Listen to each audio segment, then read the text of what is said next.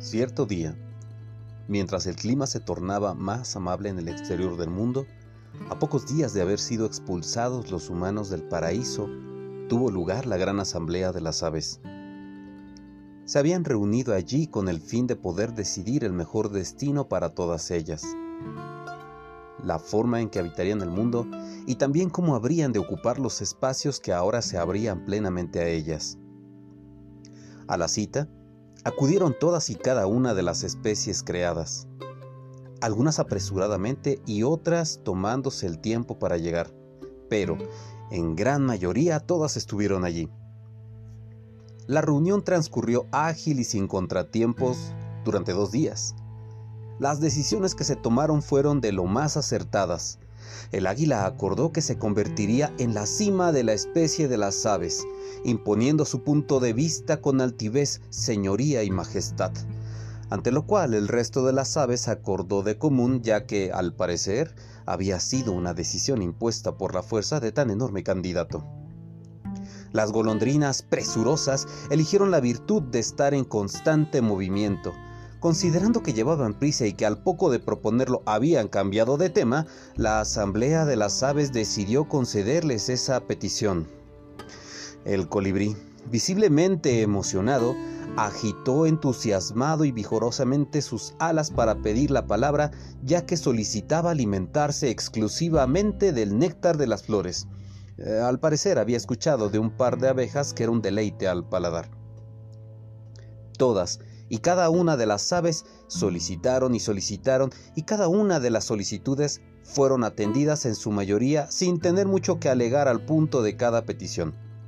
Sin embargo, temprano, muy cerca del mediodía del tercer día, las propuestas se empantanaron. Habían llegado a un punto muerto en la asamblea. ¿El motivo? Tocaba hablar de cómo comportarse con sus alas y qué ambiente dominarían. Durante horas el águila había sido el representante ideal para hablar del vuelo.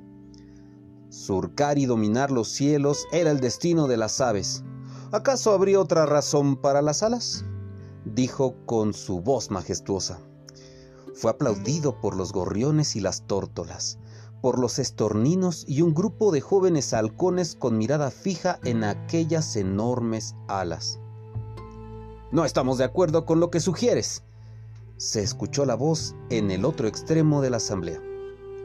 Las alas deben de servir para nadar, debemos dominar el mar proferían a viva voz un grupo de pingüinos que defendían ardientemente su decisión. No todo está en el vuelo, la tierra se hunde y habrá que aprender a nadar. Volar quedó en el pasado, hay más agua que tierra. Y otros tantos argumentos que, en definitiva, hacían que los pingüinos gritaran sin cesar.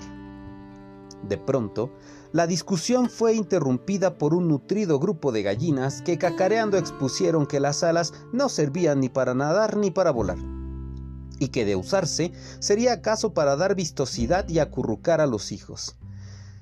Esta decisión fue ampliamente aplaudida por los avestruces y sensiblemente recibida por un kiwi que, al borde de las lágrimas, sentía que alguien se percataba de su curioso estado al no poder ni nadar ni volar. Y así transcurrió la asamblea cuando, casi al borde de la noche, el sabio búho llegó silenciosamente para darse cuenta que la situación no pintaba para mejorar. Las aves seguían discutiendo si dominarían el cielo el mar o hacer de las alas un mero accesorio. De pronto, Mientras estaba posado en la rama de aquel antiguo árbol de sauco, pudo ver a lo lejos y claramente entre las sombras a otra ave que presurosa se acercaba. ¿Qué ocurre aquí? ¿Acaso llegué tarde? preguntó al búho que, extrañado, lo miraba. Están en una especie de discusión importante, dijo levantando una de sus enormes cejas y estudiando al recién llegado. Al parecer tratan de ponerse de acuerdo en qué cosas son posibles y qué otras no lo son. Cielos, debe de ser muy importante. Pasé mucho tiempo en aquel estanque antes de llegar volando hasta este punto. El sabio búho guardó silencio, como solía hacerlo. Al fondo se escuchaba aún la calorada discusión y las voces repitiendo. Es imposible volar, es imposible nadar, es imposible hacer alguna de esas cosas. El ruido llegó hasta los oídos del visitante y, dirigiéndose al viejo búho, le expresó, eh, Parece que tienen un gran asunto que resolver ahí adentro. ¿Crees que deba entrar? ¿Crees que sirva de algo lo que tengo que decir? dijo preocupado el visitante. Y bajando de la rama en un ágil salto, el búho cruzó una de sus alas por encima de aquel vistoso y preocupado nuevo amigo. Descuida, no tiene caso que vayamos ahí adentro. Volar, nadar, arriba, abajo, posible, imposible. Eh, ellos creen que no se puede hacer ambas cosas, dijo visiblemente molesto. Pero claro que se puede, yo podría decirles que... E interrumpiéndole consideradamente con sus grandes ojos, el búho le comentó, Amigo, no te esfuerces. Apenas anoche yo les dije que era posible volar en la oscuridad y se negaron, aún después de haberme visto.